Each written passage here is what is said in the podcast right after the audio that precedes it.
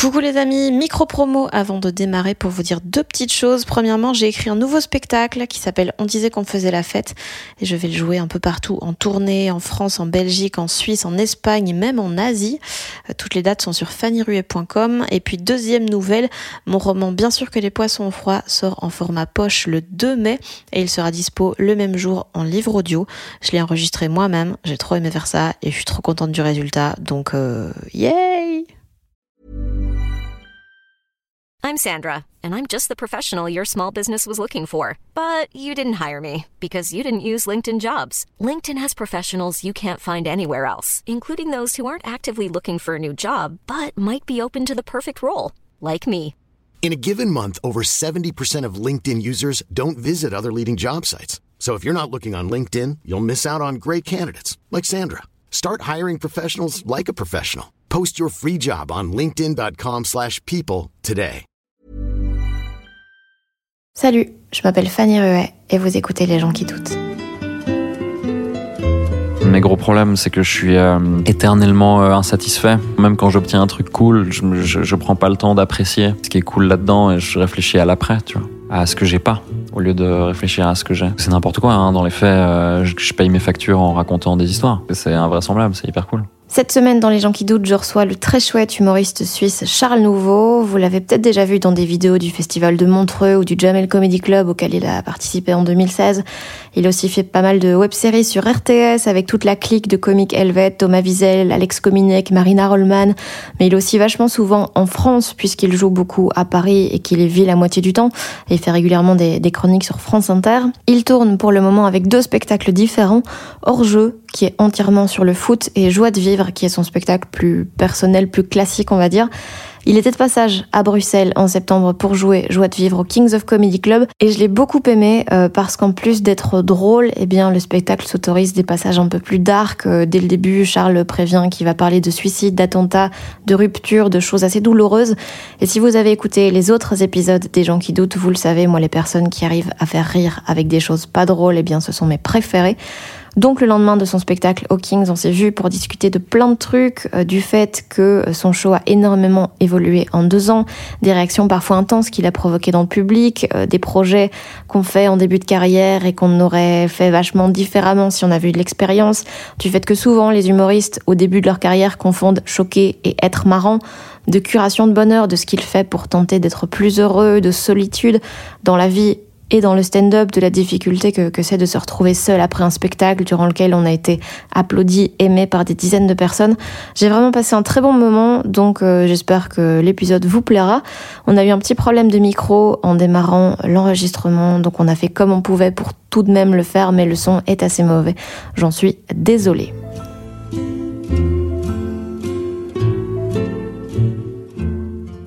En fait, t'as un peu peur de te retrouver avec euh, un pénis dans la bouche et faire Ah, mais en fait, j'aime pas ça. hein.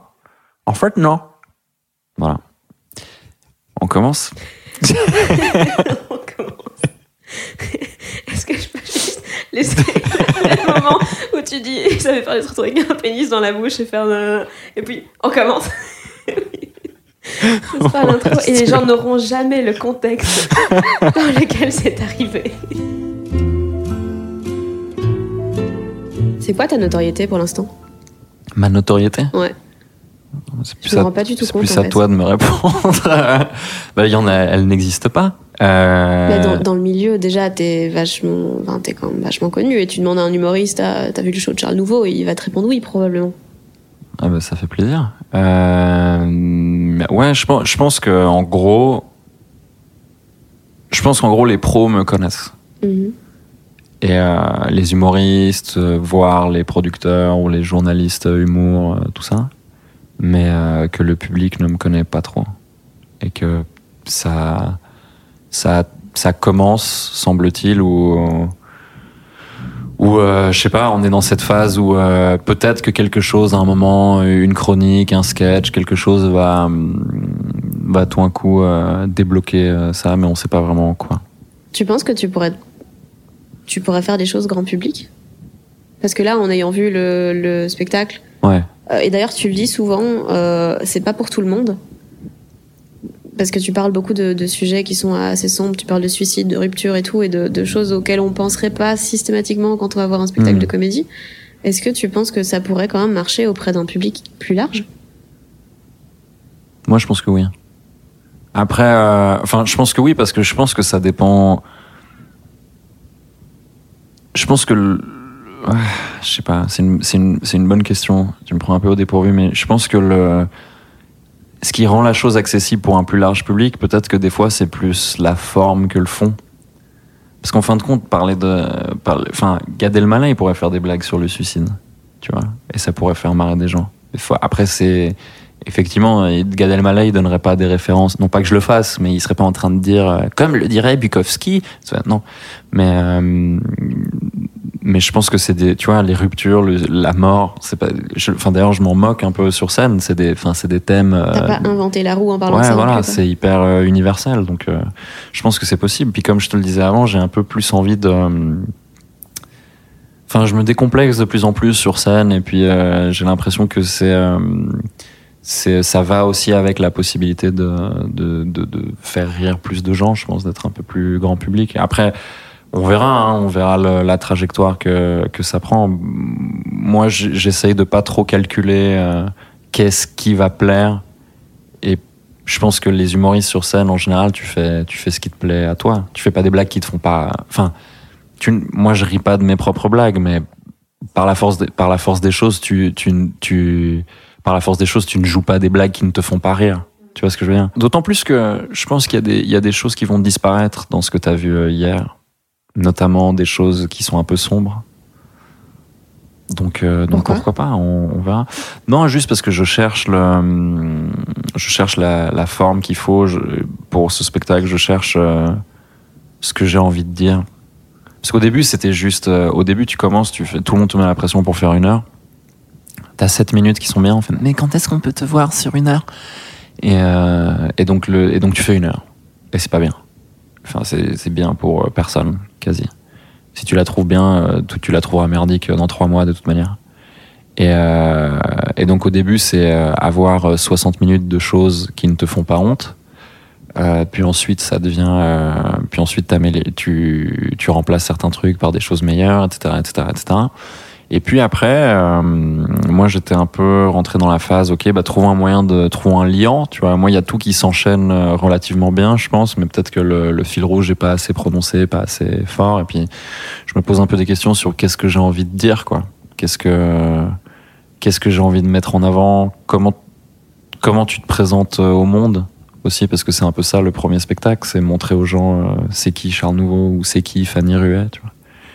Euh, et euh, et, euh, et puis j'ai changé d'humeur aussi, tu vois, c'est un des trucs que je dis là actuellement dans le spectacle, je suis devenu beaucoup moins sombre qu'avant aussi. Puis d'ailleurs ça se voit même sur scène dans l'attitude. Si tu, enfin si tu m'as vu hier et si tu le compares avec mon passage montreux, je, je ressemble physiquement plus à cette personne. Je j'ai pas le même rythme quand je parle. Je vais beaucoup plus vite, c'est beaucoup plus frénétique. Euh, maintenant, euh, donc je sais pas, ça bouge on verra. Et puis il y, y, a des choses, euh, notamment des choses sombres qui vont disparaître. Euh, parce que j'ai l'impression qu'elles elles iront plus avec euh, l'ensemble à ce moment-là. C'est quand même vachement bizarre l'humour de voir à quel point un spectacle peut changer. Donc toi, tu joues depuis 2017 et... Ah mais c'est plus du tout pareil. Mais tu me disais hier que tu as gardé genre 30-40% de, de, ce qu'il y avait dans le spectacle au début. Ouais. C'est pas bizarre de, de tout changer, de garder le, le même titre, le même truc. Moi, ça J'ai tellement l'habitude des albums de musique où genre tu le fais et voilà, c'est genre un polaroid de, ta vie à ce moment-là. Et le, stand-up, pas du tout. Bah, peut-être que c'était pas la bonne idée de. Moi, j'ai donné un titre parce qu'il fallait donner un titre, tu vois. Mais il y a plein de gens qui donnent pas de titre. Et en vrai, le, et en vrai, le titre, on s'en fout. A priori, le titre du spectacle, c'est euh, euh, c'est ton nom. Parce que les gens, ils viennent voir. Euh, enfin, même Guillermo Guise a un bon fond les gens s'en branlent à un bon fond. Les, gens, mm. ils, les gens, ils y vont parce qu'ils kiffent Guillermo Guise, ils l'ont entendu en chronique, ils veulent aller voir Guillermo Guise sur une heure, tu vois. Et euh, mais j'aimais bien, j'aime bien donner des titres aux choses. en fait, j'aime bien, euh, j'aime, c'est un exercice que j'aime bien donner des titres. Et euh, au moment où je lui ai donné le titre Joie de vivre, je le trouvais drôle parce que justement, quand tu regardes comment j'étais à Montreux et tout, c'était pas du tout ce qui avait l'air d'émaner de moi, tu vois. Donc c'était donc le, le, titre un peu à contre-pied comme ça m'amusait. Et puis après, c'était presque devenu un un obstacle ce titre parce que j'ai essayé, d'en faire un fil rouge, euh, etc. Euh, mais finalement, c'est une bonne chose, je pense, parce que et c'est pas un mauvais titre, tout simplement parce que bah voilà, comme je te disais tout à l'heure, je suis, euh, je suis dans une phase euh, beaucoup plus optimiste maintenant de, de ma vie qu'auparavant, même si j'ai encore beaucoup de problèmes par rapport à ça. Et donc justement, euh, je pense que c'est intéressant de faire de ce spectacle une réflexion autour de ça. Et quel meilleur titre pour ce faire que, que le titre que je lui avais déjà donné il y a deux ans, même si le contenu euh, est plus tout à fait pareil. ouais, le sens a changé, mais le. Ouais. Mais du coup, si c'est pas trop personnel, qu'est-ce qui t'a fait te sentir plus optimiste? Euh, hmm. Bah j'ai compris, euh, je sais pas, j'ai compris un peu plein de choses euh, cette année. Pff, Attends, c'est une réponse un peu compliquée. euh, ça pique et surtout qui est pas absolue du tout. Je me respecte plus déjà, puis j'essaye de j'essaie de prendre un peu plus soin de moi, de manière générale. hein. Euh, et puis de et j'essaye de, de faire un peu plus de curation de mon bonheur. Euh, C'est-à-dire euh, faire tes choix davantage en fonction de qu'est-ce qui me rend heureux? Ouais, genre à faire. moi par exemple, j'aime beaucoup jouer au foot. Et puis maintenant, j'essaie de prendre le temps de vraiment bloquer des créneaux pour faire ça. Putain, c'est con, j'aurais dû, j'aurais dû te proposer d'aller faire un foot ce week-end en fait. Ah, ah ouais, J'aime trop ça. sérieux? Ouais, ouais. Ah putain, tellement marrant, mais on aurait trop pu. Ça m'aurait fait trop plaisir. Là, je suis dégoûté. Cette semaine, j'ai- j'en ai, loupé deux à Paris. Avec, parce qu'on joue entre euh, les humoristes. Mhm. Parce que c'est- là, on, on peut C'est pour ça que je fais de l'humour, hein. c'est juste pour être invité à ça un jour. Ah ouais? Putain, mais il faudrait grave. T'as fait du foot depuis longtemps? Non, pas du tout, mais Ouais. j'aime beaucoup, même si je suis nulle. Et t'es pour qui? Mais je, je préfère jouer que regarder. Euh, Donc Ah. euh, j'aime bien, en fait j'aime juste bien regarder des gens qui jouent bien. Je m'en fous de qui gagne, je m'en fous de qui joue, je veux juste voir des belles choses. Ok, c'est cool. Et, et voilà. Moi les comptes Instagram où il y a que des actions, des gifs d'actions et tout, je suis oh my god. Ah putain, trop bien. Ouais, ouais, ouais. Je suis, euh, moi, ce que j'aime bien faire, euh, mater des. euh, je découvre des joueurs que j'ai pas, que, que je connais de nom, mais que j'ai pas vu en live étant jeune parce que j'étais trop petit. Et des fois, je me tape des des safaris euh, internet comme ça. euh, Tu tombes dans des tourbillons Des euh, de, de, YouTube. Ouais. 800 plus grands gold. Ouais, machin, ouais, ouais. Des, des mecs, non mais des gars style euh, les esthètes quoi. Des mecs comme euh, Michael Laudrup, euh, Denis Bergkamp, David Ginola, c'est des mecs qui ont tellement la classe. Donc de la curation de bonheur. Ouais, je sais pas, je j'ai j'ai pas vraiment de réponse à ça. Je me je suis de... je pense que je suis devenu un tout petit peu plus adulte cette année, je sais pas, les planètes, l'univers ont décidé que c'est maintenant Charles, réveille-toi.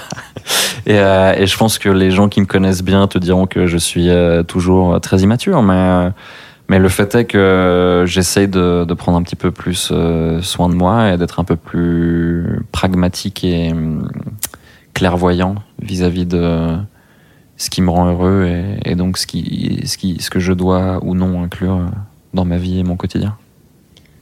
T'étais comment quand t'étais jeune? Très beau. Euh, non, j'ai- j'étais, euh, bah, j'aimais, j'aimais beaucoup rire. Ça a toujours été, euh, je pense, le truc qui m'amusait le plus. J'étais un peu obsédé par les. euh, à l'adolescence, c'était le, le début du streaming, et puis euh, j'étais, euh, j'ai maté tellement, tellement de trucs. Téléchargé sur Emule? Entre autres, mais il y avait de. euh, Ah non, mais en streaming aussi, Mm. sans devoir euh, télécharger. Et euh, je matais vraiment beaucoup de comédies, euh, y compris des comédies merdiques. Et puis ouais, euh, j'aimais beaucoup le foot. Je jouais au foot. À 15 ans, j'ai commencé à entraîner aussi. Euh, donc je faisais vraiment beaucoup, beaucoup de foot. C'est un peu ce qui m'a sauvé d'ailleurs, parce que j'étais très, sinon, sur euh, moi, MSN, les séries et euh, Internet, ça m'a. Et puis les jeux vidéo aussi, tu vois, j'étais, j'étais très addict euh, à ça. Puis euh, le fait de faire du foot, ça, ça me sortait un peu de chez WAM. Quand t'as quand t'es devenu plus donc plus optimiste, c'est que donc il y a eu ce- cette différence entre le passage à Montreux d'il y a 4 ans maintenant? Attends, pardon, j'aimerais, j'aimerais faire une parenthèse parce que Ouais. ça, ça allait avec ce que tu disais avant. Mais j'étais très sociable quand j'étais euh, gamin. J'avais plein de groupes de potes, ce qui est un gros contraste avec maintenant, où je suis devenu euh, beaucoup plus euh, casanier et je vois moins de gens que, qu'auparavant. Et Mais- ça, te manque ou pas?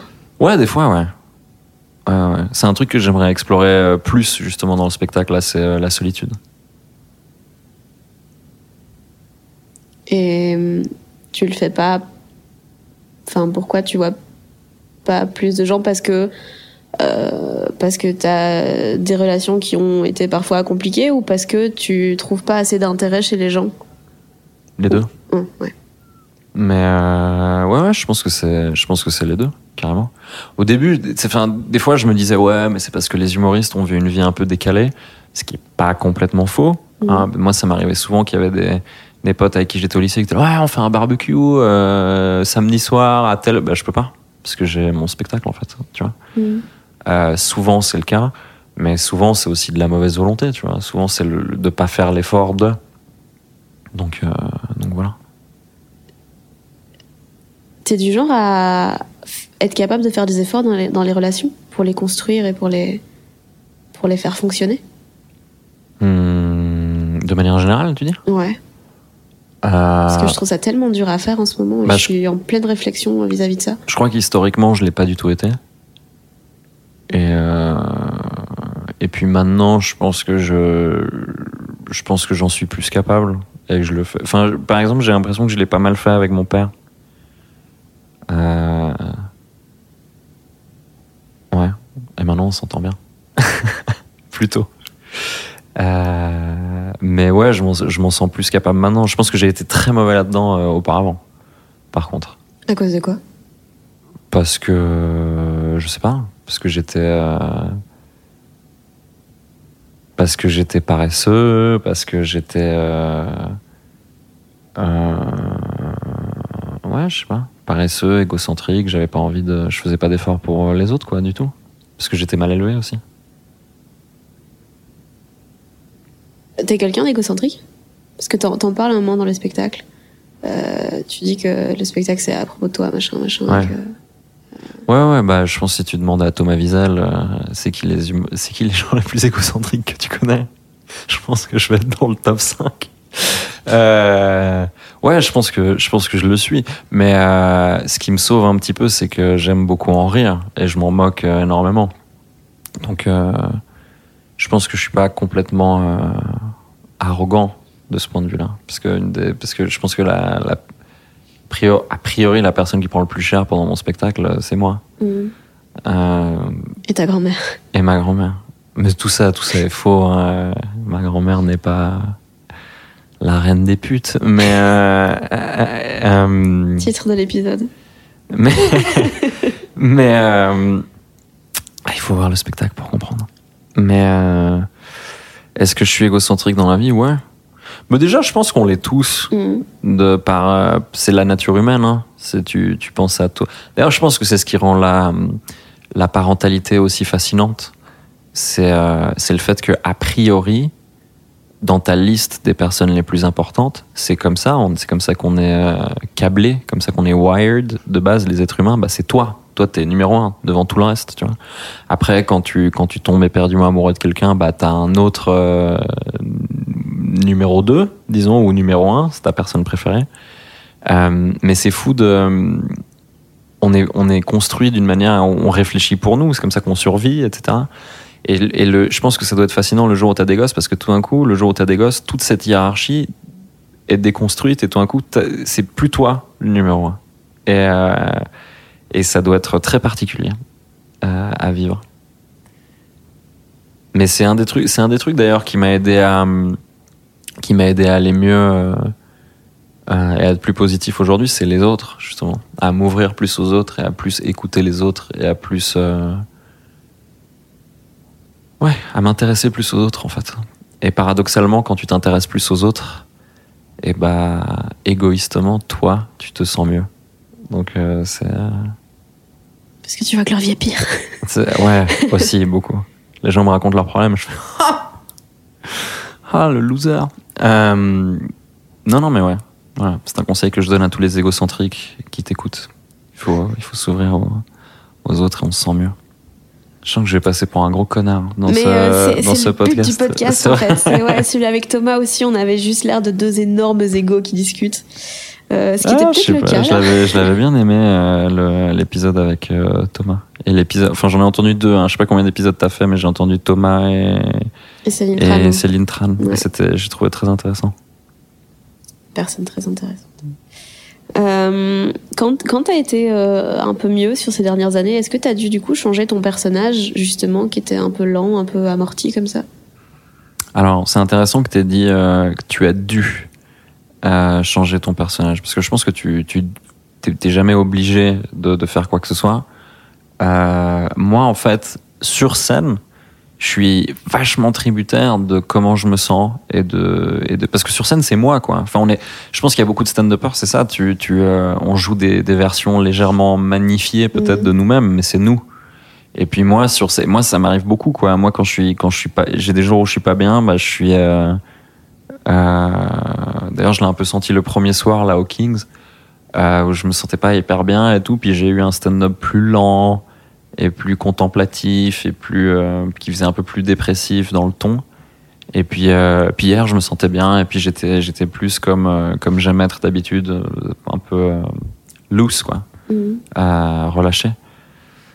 Et donc je suis, mais je mais je crois que mon, mon personnage il a changé sur scène. non parce que ouais, par la force des choses quoi, parce que je me sentais un peu plus. Ouais, un peu plus extraverti, peut-être un peu plus euh, en confiance. Mais pas, euh, mais ça coïncide pas particulièrement à- avec euh, le fait que j'allais mieux psychologiquement, parce que ça, je pense que c'est plus récent que mon, mon changement de rythme scénique. T'as une vie saine? Euh, non, pas trop. Enfin, qui, qui se sanifie euh, beaucoup, justement. Tu vois, ça fait partie de ce qu'on disait tout à l'heure. Euh, je mange mieux qu'avant. J'essaie de me faire à manger. Avant, je me faisais jamais à manger. Mhm. Euh, je fais plus de sport qu'avant. Euh, mais je dors à des heures pas possibles, euh, toujours. Ça faudrait que je, faudrait que je change.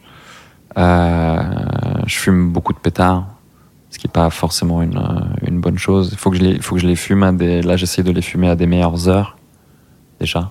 Il y a des heures où Ouais, j'aime bien, j'aime bien euh, essayer de, de, j'essaie de m'astreindre. Là, je l'ai vraiment pas fait ces dernières semaines, mais j'ai eu des périodes où j'ai réussi à, à ne fumer que euh, le soir quand t'as tout fait, quoi. Mhm. Ah. Quand t'es, euh, quand t'es devant Netflix et qu'il y a plus rien à faire et que, pouf, et tu peux t'écrouler. Et euh, tes journées, elles ressemblent à quoi du coup professionnellement? Bah, ça dépend. C'est ça, c'est un des problèmes. C'est un des trucs qui rend euh, difficile le fait d'avoir une vie saine, je pense, quand t'as ce métier. Enfin, après, chacun son, chacun c'est sa manière de gérer le truc et puis euh, cha- chacun le, gère différemment. Mais euh, le fait que c'est assez peu structuré, en fait, c'est assez peu. tes semaines ne se ressemblent pas, en fait, ou relativement peu. Enfin, moi, en tout cas, en ce moment, c'est très bizarre parce que tu vois, ce week-end, je suis à Bruxelles. Euh, après, euh, la semaine prochaine, je, genre jeudi, je dois jouer en Suisse. Vendredi, je joue dans une autre ville en Suisse. Le week-end, je dois aller à, je sais pas, à Nantes. Euh, ce qui est pas le cas. hein. Je sais plus, je connais plus mes dates euh, par cœur, mais ça change tout le temps. Après, en plus, il y a les soirées privées en Suisse où aussi ça change tout le temps, etc. Donc, euh, c'est assez dur de. hum, Tu vois, je peux plus faire du foot en club. C'est pas possible. Mhm. Donc, euh, comme on n'est pas, comme tes journées et tes semaines, elles changent tout le temps, c'est assez dur d'être structuré, d'avoir une vie saine, et du coup de te répondre. À quoi, à ressemblent mes journées euh, professionnellement? Ça change euh, tout le temps, quoi. En général, je me lève assez tard, euh, fin de matinée, voire midi, et puis je regarde. puis ouais, là en ce moment, je, je retravaille le spectacle, Joie de vivre. Je m'écoute, j'écris. Je mate beaucoup de films et de séries euh, en parallèle, parfois en même temps. Et, euh, et le soir, euh, c'est l'heure d'aller faire rire des gens. Et après, tu rentres à la maison et tu fumes des pétards. T'as de la rigueur quand t'écris? Euh, pas assez. Là je, là, je suis en train de me, là, je suis en train de devenir plus rigoureux en ce moment. Comment t'as fait? C'est, purement par euh, volonté personnelle, quoi. C'est le fait que j'ai, l'impression que j'ai, hum, j'ai obtenu des bons résultats en, en faisant un peu euh, sans trop travailler, disons. Et puis là, je suis un peu en, en ce moment, je suis un peu en train de me dire bon, ok, là, on, là, on va voir ce que tu arrives à faire quand tu, quand tu fais vraiment un effort. T'es souvent frustré de, de toi-même quand un truc est pas assez bon alors que tu sais que t'es capable de mieux. Ouais, ouais, moi, je suis un gros connard euh, par rapport à ça. Moi, je suis le mec où, quand, qui sort de scène et que les gens font bravo, c'était super. Puis moi, je suis là, non, ça c'était pas bien, ça j'ai fait trop vite, ça j'ai oublié ça, ça, les trucs. Donc euh, ouais, en fait, c'est c'est ça, c'était ça un de mes problèmes, euh, un de mes gros problèmes, c'est que je suis éternellement insatisfait et je veux toujours, même quand j'obtiens un truc cool, je, je, je prends pas le temps d'apprécier euh, ce qui est cool là-dedans et je réfléchis à l'après, tu vois, à ce que j'ai pas au lieu de réfléchir à ce que Mhm. j'ai. Ça, c'est un des gros trucs où apprendre à apprécier ce que j'ai. C'est, un des trucs qui font que je suis un peu plus heureux euh, aujourd'hui. Parce que c'est n'importe quoi, hein. dans les faits, euh, je, je paye mes factures en racontant des histoires. C'est, invraisemblable, c'est hyper cool. Mais, euh, mais t'as tendance à focaliser sur, euh, sur les choses que tu n'as pas encore atteintes. C'est ça le, le problème. Et c'est quoi que t'aimerais atteindre? Euh, bah, c'est une bonne question, justement. Je- J'en suis pas euh, entièrement sûr. Mais là, les, étapes d'après, euh, de là où je suis actuellement, bah, en janvier, on reprendra, je pense, deux fois par semaine euh, à Paris, dans une 100 places. Bah, ce serait d'être complet, quoi. D'être complet deux fois par semaine à Paris. Euh, pour pouvoir euh, soit rajouter des, des jours, soit passer dans une salle euh, plus grande. Et puis, euh, ouais, déjà ça, ce serait bien. Et puis surtout, euh, surtout non, euh, être content de, de joie de vivre, le cristalliser, ne plus avoir à le toucher. Et puis continuer pour pouvoir écrire les autres choses que je suis en train d'écrire en ce moment. J'ai commencé un peu à écrire des. euh, j'ai démarré un peu des, des idées de, de, de films, j'ai des, des, des, des formats courts pas mal. Et puis surtout euh, les, les autres spectacles qui, euh, qui, euh, qui sont en train de. qui sont au stade embryonnaire et qui, qui m'enthousiasment pas mal. T'as des ambitions dans le cinéma? Ouais, ouais, j'aimerais bien écrire des films. C'est un des trucs qui me, qui me, qui m'excite le plus. Qu'est-ce qui qu'est-ce qui t'intéresse là-dedans? Dans le fait, bah, c'est raconter des histoires. Mais pourquoi est-ce que tu fais pas un spectacle sur ce que t'as envie de dire? Enfin, tu me diras, il y a moins de possibilités de. Ouais, bah. Bah ouais, c'est pas la même chose, quoi. De raconter des choses euh, à travers un film qu'à travers un spectacle. Et puis surtout, tu te mets. euh, Ce qui est génial dans l'idée de euh, d'écrire un, un scénario, c'est quand tu. C'est que t'as d'autres talents au service de ton texte, quoi. Et euh, ce que peuvent donner certains acteurs. euh, euh, comment ils peuvent défendre, voire sublimer, ce que surtout sublimer ce que, ce que tu as écrit. Je pense que c'est- très cool. J'adore cette idée. T'es control freak? Euh, Est-ce que je suis control freak? Ouais, un peu. Je pense que c'était très chiant aussi de, de travailler avec moi euh, auparavant, plus que ça le serait euh, aujourd'hui. Et euh, Thomas Wiesel peut en attester également. Avant de, de faire de la, de la comédie, t'étais créa pour euh, la pub et tout ça? Ouais. Pas Euh, longtemps, hein, mais parce que le stand-up c'est venu assez rapidement. Mais mais ouais, ouais, absolument. Pardon, excuse-moi de t'avoir coupé. Et ton aise. Et en- dans une interview, t'expliquais que euh, ton boulot c'était de, de générer des idées globalement. Et c'est un truc qui me, qui me travaille beaucoup parce que moi on me demande de plus en plus de faire ça pour des, des boîtes, des marques et tout. Et comment tu arrives Là, j'ai j'ai pas encore trouvé le- la façon de bosser parce que comment t'arrives à à mélanger le créatif et les, les objectifs extrêmement précis Hmm. euh, moi, en fait, j'ai l'impression qu'à partir du moment où on me demande un truc hyper précis, ça me, ça me bloque totalement et je vais totalement changer mon, la façon dont je réfléchis. Euh, quand je fais des trucs pour moi, genre le spectacle, genre euh, les podcasts et tout, je fais les choses en fonction de, euh, de quoi est-ce que j'ai envie, qu'est-ce que moi j'aimerais voir ou entendre. Et là, quand c'est pour une marque, une boîte ou quoi, euh, je, je pense en matière de qu'est-ce qu'ils attendent de moi. Et donc le truc devient nettement moins sincère en fait, M- moins bien. Ouais, mais t'as pas t'as pas besoin d'être sincère pour euh, pour être euh, utile dans ce genre de contexte. Mais tu as dit un truc que je trouve hyper intéressant, c'est que quand on te donne des objectifs précis, ça te bloque. Alors que, au contraire, je pense, y compris dans l'écriture créative Mhm. pour, pour tes spectacles, des trucs comme ça, des fois les contraintes te débloquent. Ouais. Tu vois, si tu prends, euh, je pense, que tu prends n'importe quel stand-upper et tu lui dis, euh, tu lui donnes une feuille blanche et un stylo et tu lui dis, ok, je reviens dans, je reviens dans deux heures. Faut que tu aies écrit euh, trois bonnes minutes de stand-up. Il va faire, euh, quoi? Mm. Et euh, si tu lui dis, ok, je reviens dans deux heures, il faut que tu m'aies écrit trois minutes de blagues sur les cousins. Il va faire, ah, ok. Ouais. C'est genre, je peux, là, c'est plus facile de, de savoir où je vais, de comment je vais réfléchir et tout. Donc, euh, puis après, t'as, et c'est, l'avantage et le problème de ces trucs-là de, de la publicité, c'est qu'il y a trop de contraintes, en fait. Donc, en fait, c'est, pour, pour ça que c'est beaucoup moins marrant que de faire ce que, ce que, ce que je fais maintenant. Parce que, hum, et encore une fois, hein, je l'ai pas fait longtemps euh, en pub et j'ai quasiment rien qui a été euh, qui a été euh, publié, euh, qui enfin qui passait à la télé ou quoi que ce soit. Mais euh, mais ouais, le problème quand tu quand c'est que tu génères des idées. Enfin, on te dit ok, c'est pour euh, une marque de savon. euh, le brief c'est ça. On essaye de de euh, la- le, le target euh, de c'est enfin, ton téléphone Ah, il est là en derrière. fait. On essaye de sensibiliser tel type de personnes, etc., etc. Mais le problème, c'est que toi, tu vas générer des idées qui, a priori, rentrent à peu près dans ce carcan. Mais pour que ton idée existe, si tant est qu'elle est bonne, déjà, après, c'est autre chose. Tu vas générer beaucoup de merde, mais euh, tu trouves enfin un truc que, dont toi, t'es content, auquel toi, tu crois, etc. Puis ça doit passer à travers le filtre de 19 égos supplémentaires. T'as ton chef, euh, le, le client, euh, les account managers qui gèrent euh, la relation entre le client et la boîte, etc. Et puis ils vont changer mille trucs. Et à la fin, ça, ça, va, ça va mettre trop de temps à exister. Et à la fin, en plus, de toute manière, ça ressemble pas à ce que toi tu voulais faire à la base. Donc, euh, et je pense qu'il y a beaucoup, beaucoup de gens dans la publicité qui sont des gens euh, euh, très créatifs, qui au fond, pour beaucoup, aimeraient faire autre chose, ou qui d'ailleurs font autre chose en parallèle. C'est marrant parce que tu regardes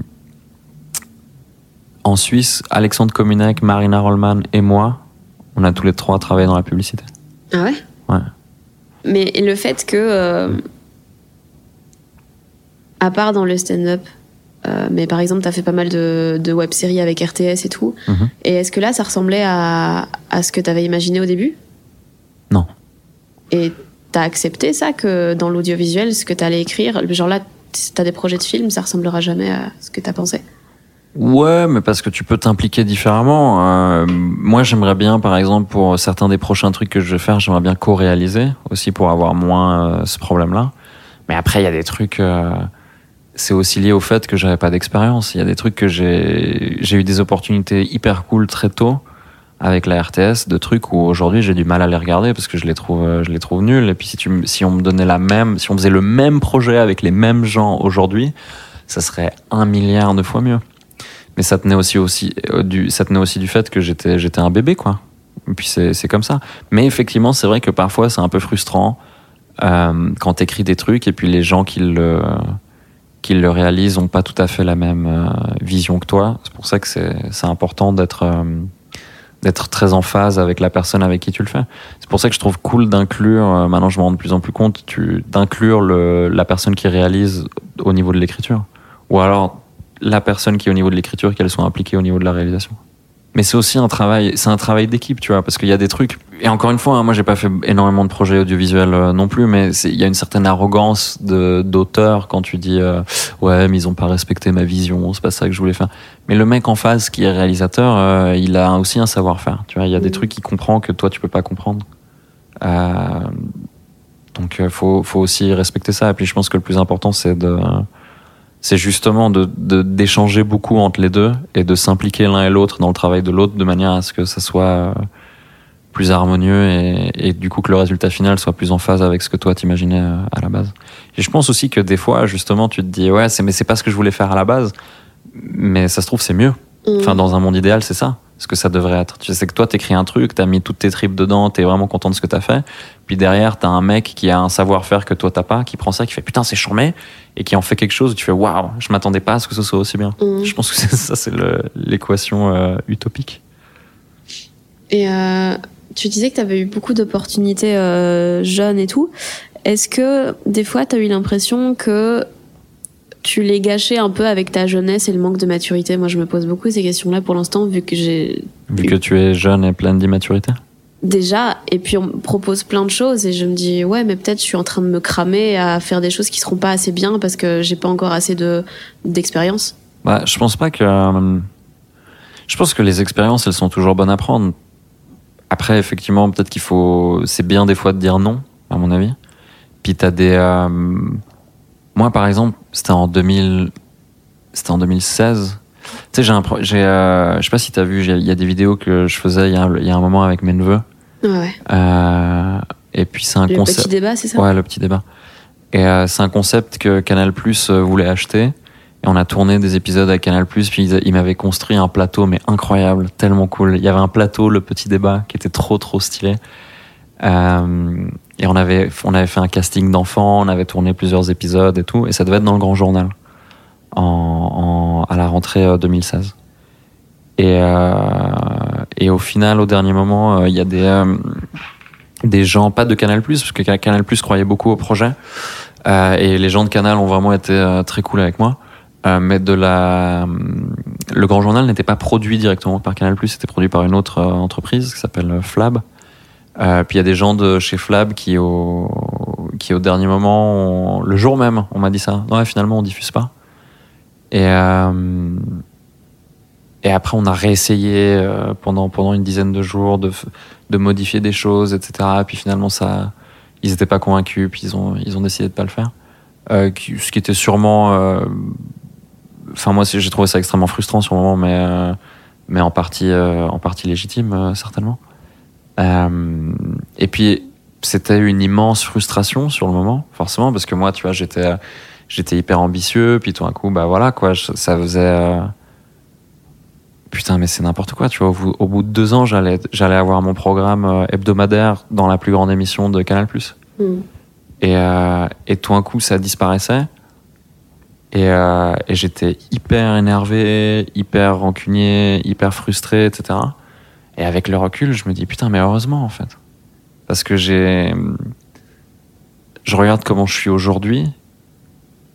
Et je dis pas que ça devrait m'arriver aujourd'hui. Je serais ravi si ça m'arrivait aujourd'hui, mais.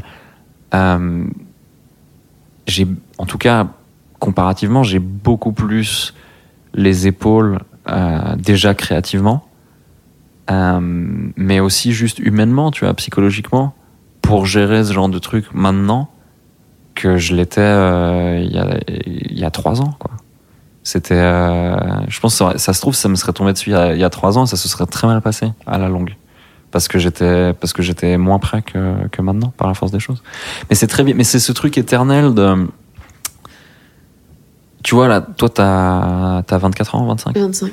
Euh, quand des fois tu parles à, tu parles à des gens qui ont 19 et euh, et il y a une part de toi qui a envie de leur dire tu verras tu vois moi je trouve ça tou- toujours très marrant euh, euh, les gens qui ont cet âge là qui ont 18 19 20 parce que c'est des gens qui sont pleins de certitudes. Et en même temps tu sais très bien que ils, entrent dans cette période de leur vie mettons qu'ils fassent des études n'importe quoi euh, où ils vont rencontrer plein de gens ils vont tomber amoureux ils vont euh, avoir Être détruit. Ouais, ils vont avoir le cœur brisé, ils vont briser le cœur de quelqu'un, ils vont partir en Erasmus, ils vont voyager, ils vont, tu vois, il va leur arriver tellement, ils vont tellement changer d'avis mille fois sur tellement de choses euh, que, quand, que- mais ça fait bizarre de, de le- dans leur perspective actuelle, ils ont du mal à le visualiser parce que tu peux, quand tu expliques à, à quelqu'un, ouais, mais tu verras plus tard. Euh, les gens sont là, ah, mais de quoi il me parle Ouais, Ça, ça te saoule. Tu sais, tu te dis, mais, Mais mais non, un peu je suis un- condescendant. Enfin, on le prend Bien sûr. condescendant. Mais ouais. après, tu grandis et tu fais, ah, il avait raison. Ouais. Donc, euh, donc c'est ça. Donc toi, là, ça se trouve, tu te dis, euh, tu te dis, tu te dis, mais non, je suis, même si tu as l'humilité de te dire que tu seras meilleur plus tard, évidemment. Mais, mais tu te dis, ouais, peut-être je me sens capable de ça et ça. Et puis après, avec le recul, avec les années, tu te dis, effectivement, je suis beaucoup plus à même de le faire maintenant qu'auparavant.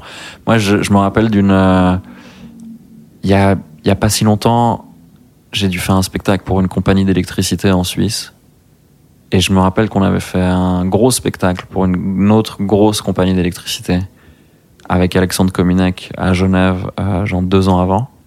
Et du coup, je me suis dit, vas-y, je vais retrouver le truc et puis je vais reprendre des vannes euh, Mhm. qu'on avait faites, quoi, pour gagner du temps. Et euh, j'ai relu et j'ai pas repris une vanne. Il y en a aucune que je voulais prendre. Putain, c'est ouf. Et euh, ouais, mais c'est bien en fait, Ah ouais, parce que parce que parce qu'en relisant, tu fais ah tu, ouais. tu te fais honte avec euh, à distance comme ça, en regardant les, les anciens trucs, bah ça prouve que t'avances quoi. Ouais. Ça prouve que t'avances. Mais on parlait hier de- du fait que, que les humoristes sont très vite poussés à faire une heure alors qu'ils sont pas encore prêts. Et c'est, Ça c'est en France ça. Enfin donc dans la dans la francophonie européenne, je dirais. Ouais, mais c'est un peu la, ouais, je c'est un peu la suite logique. euh. Enfin, ouais, ici, moi, moi là, ça fait un an. Et il y a des gens qui me disent, mais d'où tu fais un spectacle après un an? Et c'est vrai, et c'est légitime. Et d'où je vais jouer à Paris, à Bordeaux, dans des trucs machin.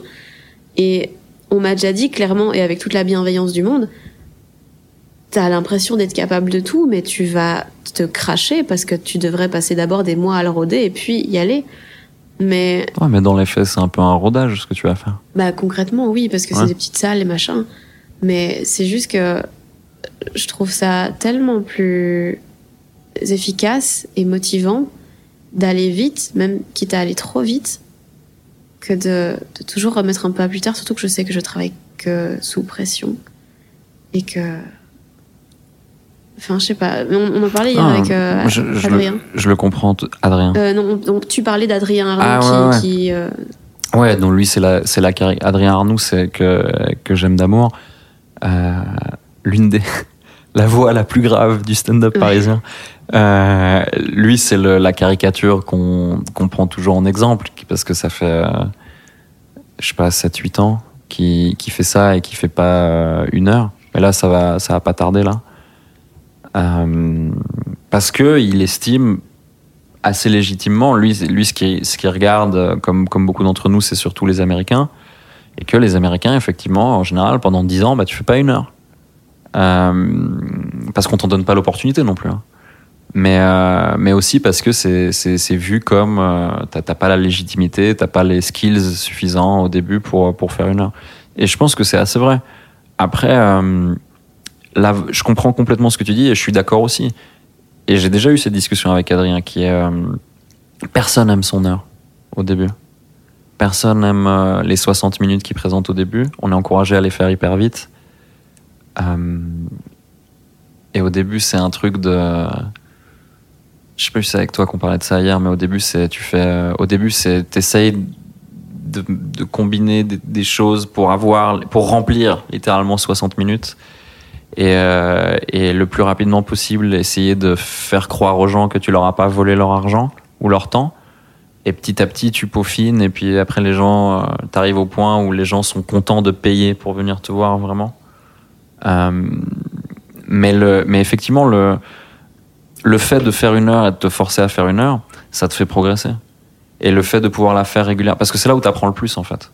Moi, la première fois que j'ai fait une heure, c'était en, en Suisse où j'ai fait, je crois que j'ai joué euh, quatre soirs de suite, un truc comme ça, euh, dans un petit théâtre euh, à Vevey, je crois que c'était ça, et euh, à la Grenette à Vevey.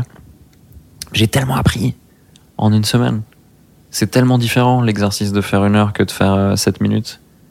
Et c'est très agréable par ailleurs aussi, hein, mais, mais donc t'apprends. En faisant ça, c'est une autre manière d'apprendre. Je pense que les, les deux se valent, quoi. Soit tu restes dans ton coin et tu peaufines des, des 5-10 minutes pendant longtemps, et une fois que t'as euh, 6 blocs de 10 minutes qui défoncent tout, tu les mets ensemble, tu trouves un liant et tu fais un spectacle. Et ça t'a mis, euh, et t'as mis plusieurs années euh, à faire ça, et c'est très bien. Soit tu fais une heure et elle est pas bien au début, parce que euh, enfin, même si tu la trouves bien au début, bah tu verras que dans deux ans et demi tu la trouveras dégueulasse. Et puis tu fais une heure et tu la peaufines petit à petit comme ça. Ça c'est valable aussi quoi.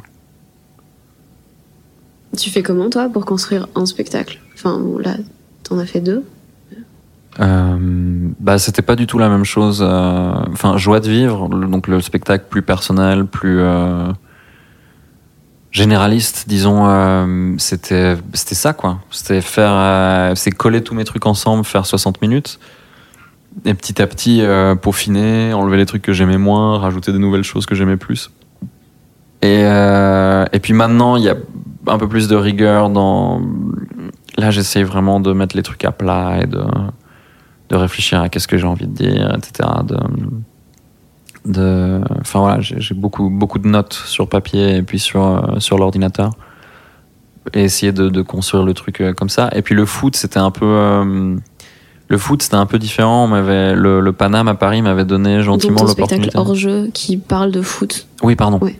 Euh, j'ai un spectacle qui, qui c'est une heure que des blagues sur le foot, euh, qui a pour particularité euh, d'avoir été écrit pour plaire aux gens qui aiment ça et aux gens qui n'aiment pas ça. Ça c'était un, un pari un peu rigolo, puis c'est ce qui rend le assez cool le spectacle, c'est que du coup dans la salle t'as des fans vraiment de foot et t'as des gens qui ont horreur de ça. Et c'est très marrant d'arriver à convaincre les gens qui aiment pas le foot dans la salle de d'en rire Mhm. en fait.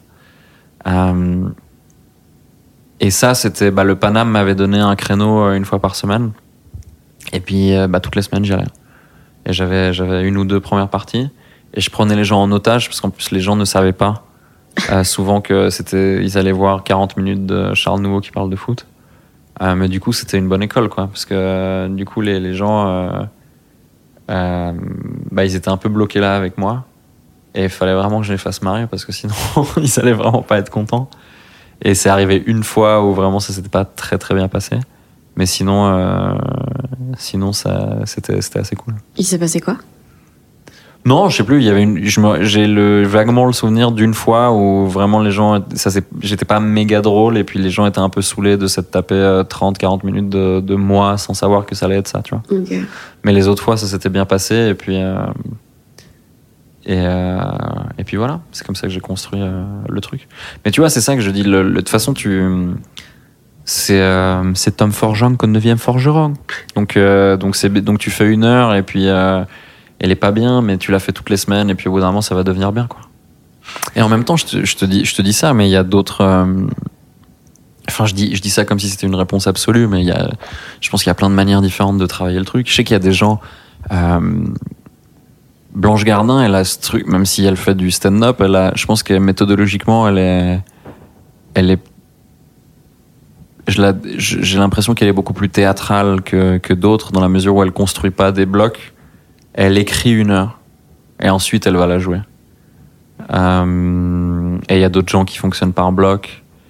Et il y a, euh, enfin voilà, il y a pas, il y a, y a pas de réponse absolue. hein. De toute façon, il a, de façon, c'est pas une science exacte, sinon, sinon on serait 300 à être très connus.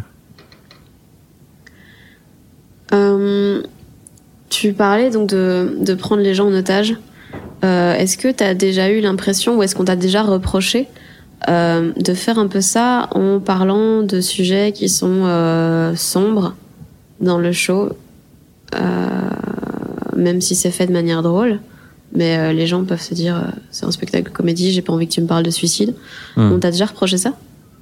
Ouais, j'ai eu un épisode. euh,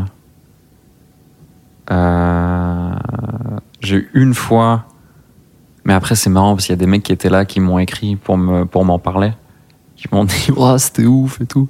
Parce qu'ils m'ont vu, ils m'ont vu sombrer, quoi, vraiment. Jouer devant. Je crois qu'on était 14 dans une salle de 100. C'était à Paris? Euh, ouais. Euh, Alors pour ceux qui n'ont jamais fait de stand-up, c'est un challenge. Hein, faire rire 14 personnes réparties dans une salle de 100. Réparti en plus. Ouais, ouais, pas hyper euh, regroupé oh et tout, mais, euh, mais ça va. Tu vois, c'était, c'était, ça prenait pas mal et tout. Au bout d'un moment, il y a une meuf qui se lève, qui est, euh, que j'ai mentionné euh, euh, dans le spectacle hier, qui, qui dit c'est pas ça la joie de vivre. Et euh, parce qu'elle, elle s'attendait à un spectacle sur l'épanouissement personnel, je pense, à un TED Talk. Et puis après, quand j'ai commencé à parler des attentats, il y a euh, une fille qui m'a demandé d'arrêter. Euh, parce qu'elle avait vécu manifestement ça de manière très proche. Et euh, comme il y avait déjà eu euh, la merde de l'autre dame qui levée, euh, qui, qui rendait la chose encore plus compliquée, on était devant 14 personnes, et puis t'as une personne qui se lève et tout. Déjà, c'est dur de récupérer les gens de nouveau derrière, mais ça avait fonctionné. J'avais de nouveau récupéré les gens. Et puis ouais, quand il y a eu quand il y a eu cette cette fille qui euh, qui m'a dit ouais, tu soit t'arrêtes de parler des attentats, soit moi aussi je me lève et je me casse. Moi j'en riais, j'étais en train de dire aux gens putain mais je, je vous promets que je vais jamais oublier ce moment quoi parce que ce spectacle est complètement surréaliste, enfin cette représentation. Euh, puis j'ai changé mes blagues de fin parce qu'à l'époque c'était à la fin où je parlais euh, je parlais un peu des attentats et tout. Et euh, et après j'ai eu un contact avec enfin après il y a des il y a la mère parce qu'elle était venue avec sa mère cette jeune femme euh, qui m'a écrit euh, elle elle m'a écrit aussi pour me pourrir un petit peu et euh, Ah, j'ai cru que t'allais dire pour s'excuser. ah non, pas du tout, pour me pourrir et me menacer. Mais après, euh, parce que elle, elle- mais enfin voilà, quand si tu te mets à sa place, c'est vrai que c'est un peu horrible, quoi. Si t'as vécu ces trucs-là de elle, de sa perspective, elle a vécu un truc horrible, euh, et puis elle vient voir un, un, un spectacle pour pas se changer les idées nécessairement par rapport à ça, mais pour passer un bon moment.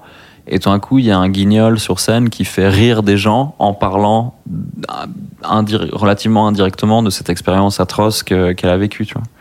Mais moi, ce que j'essayais de lui dire, c'est que, c'est que bon, bah, déjà, moi, je le fais pas pour, enfin, je suis, désolé si je heurte quelqu'un, parce que c'est pas le but, évidemment. Mais, euh, mais surtout, je lui ai dit, mais meuf, euh, sache que je suis de très très loin pas le seul qui parle de ça. Et surtout, je suis de très très loin pas le pas celui qui va le plus loin quand, quand, quand il parle de ça. Parce que c'est forcément, c'est des thèmes qui ont touché plein de gens. Donc il y a plein d'humoristes qui en parlent. Donc faut faire attention quand tu, quand tu vas aller voir euh, des choses. Après, moi, je- je- j'essaie de pas me mettre de limites dans ce que je peux aborder. Et puis ça, euh, cette altercation, ce qu'elle a, elle a été, elle a été bénéfique euh, dans le sens où euh, je l'ai maintenant je la mène mieux. Puis bon de toute façon maintenant ça va disparaître je pense du, du spectacle. C'est pas à cause de ça mais parce que j'en ai marre. Et puis je, pense que ça va pas avec ce que j'essaye de raconter dans l'ensemble.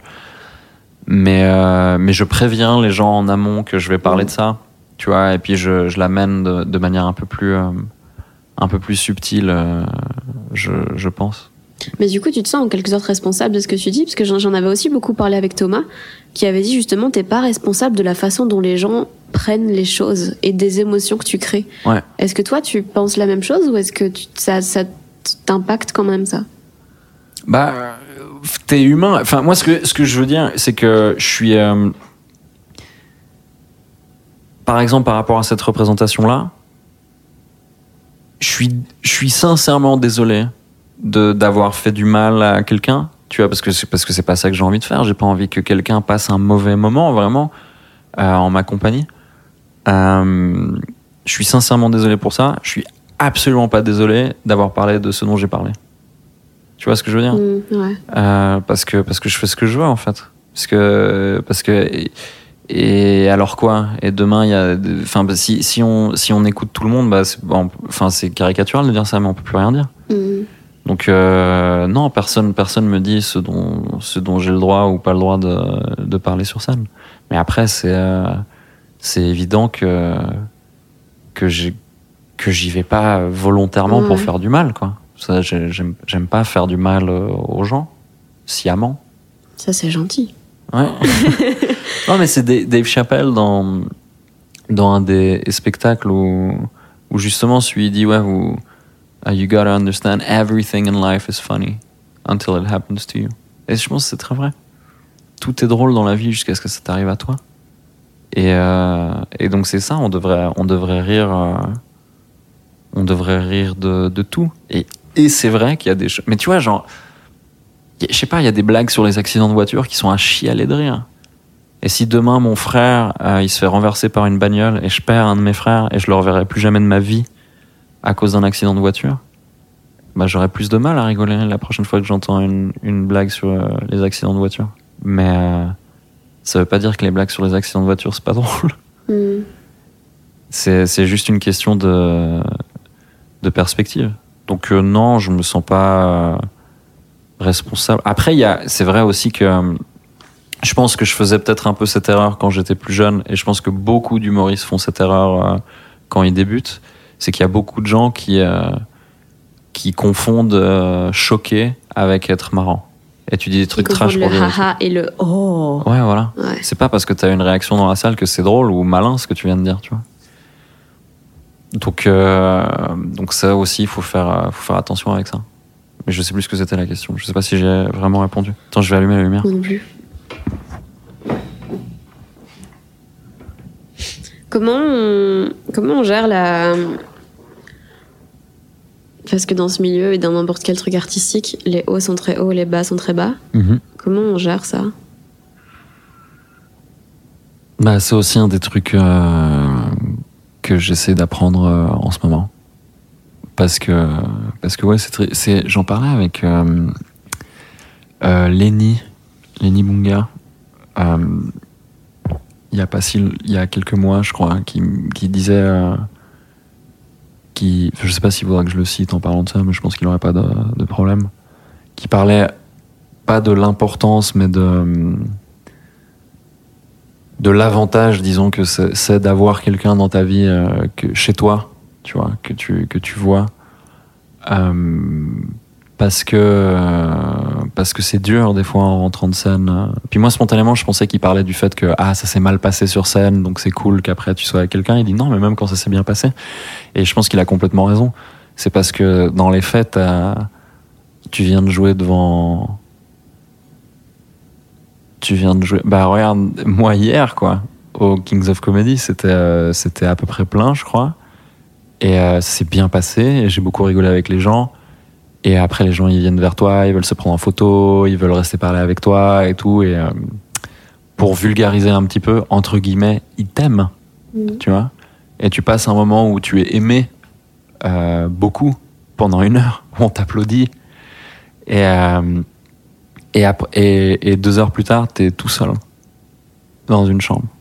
Et là, il n'y a plus personne qui t'aime. Et, le, et le, le contraste est très, est très violent, des fois. Donc, euh, c'est un truc que j'essaye de. J'ai pas la solution. Mais, euh, mais déjà, j'en ai conscience. Donc tu début. cherches quelqu'un pour dormir avec toi, c'est ça? S'il vous plaît. Écrivez-moi. Euh, T'as encore des premières fois dans ta carrière? Bien sûr. Pas tout le temps. Genre quoi? Euh,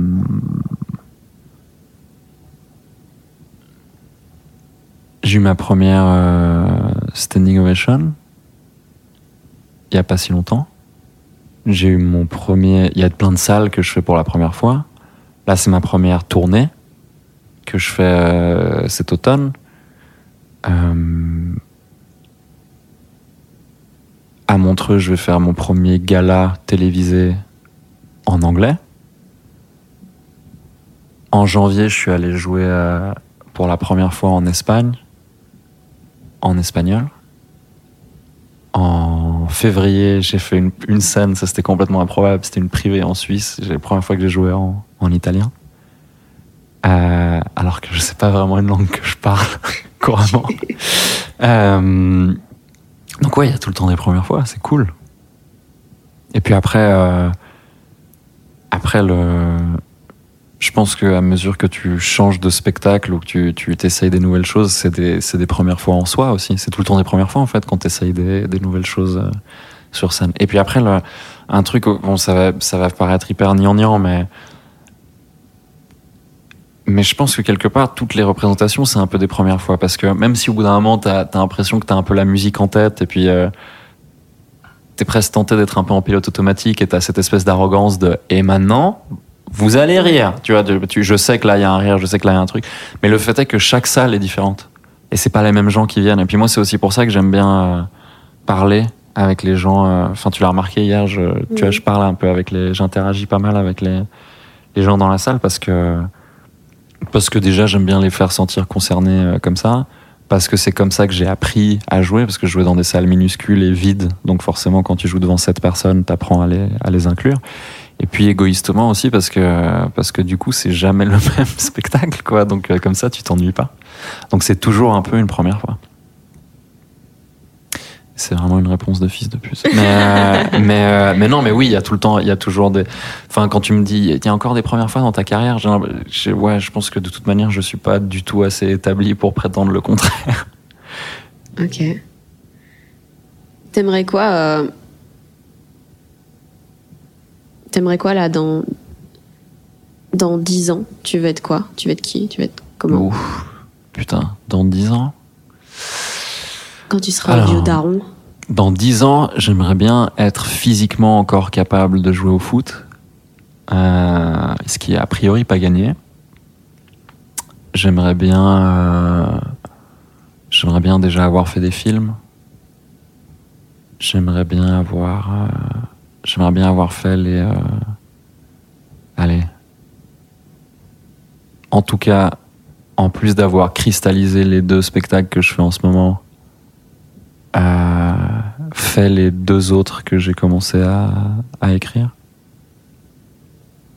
Et euh, ouais, putain, déjà ça, que ça se, que ça se passe, que ça se passe bien, que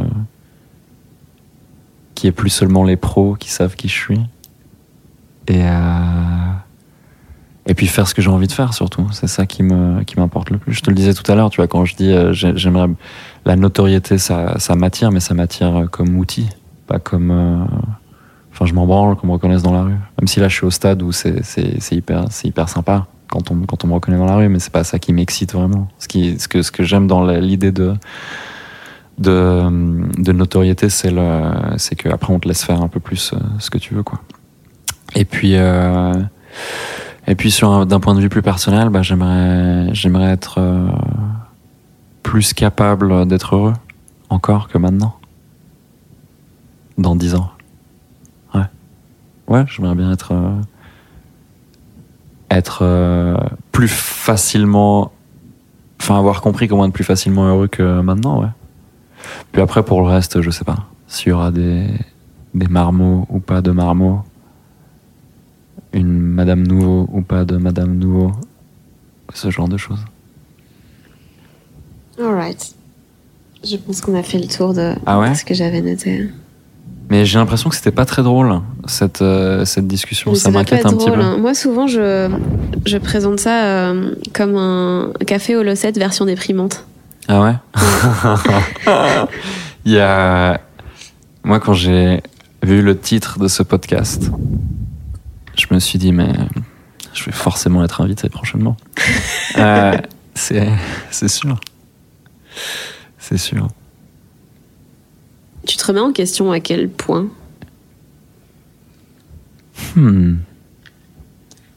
Bah, c'est une bonne question.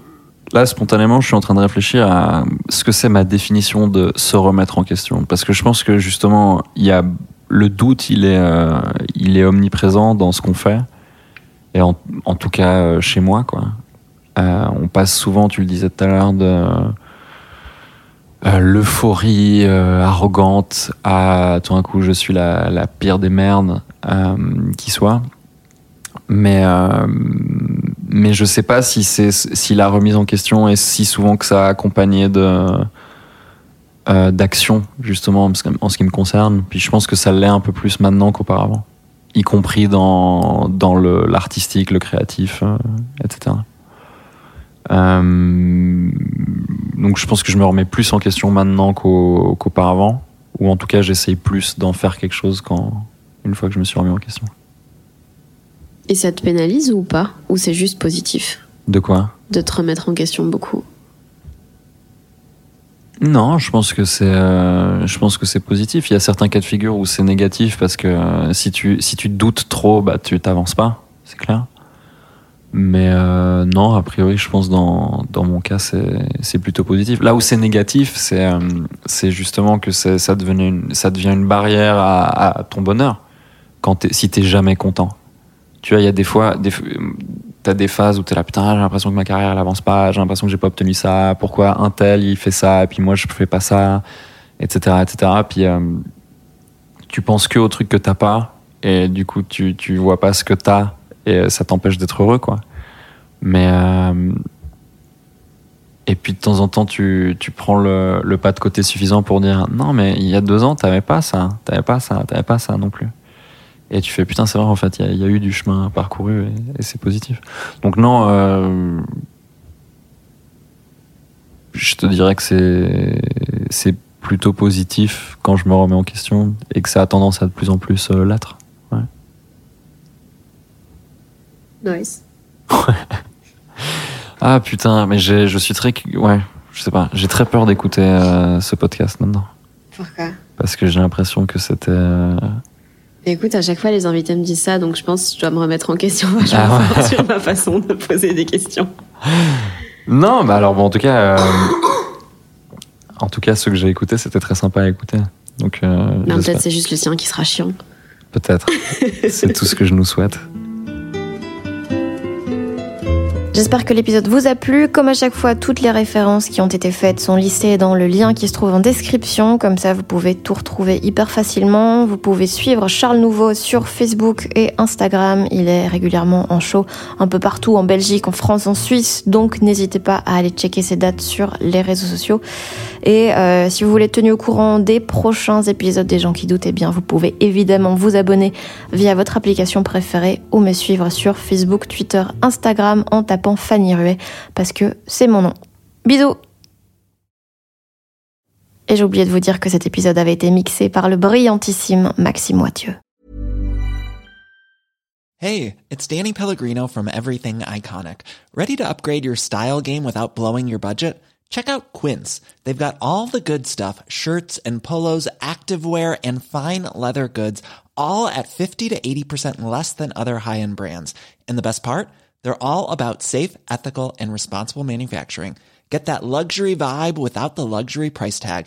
Hit up quince.com slash upgrade for free shipping and 365 day returns on your next order. That's quince.com slash upgrade.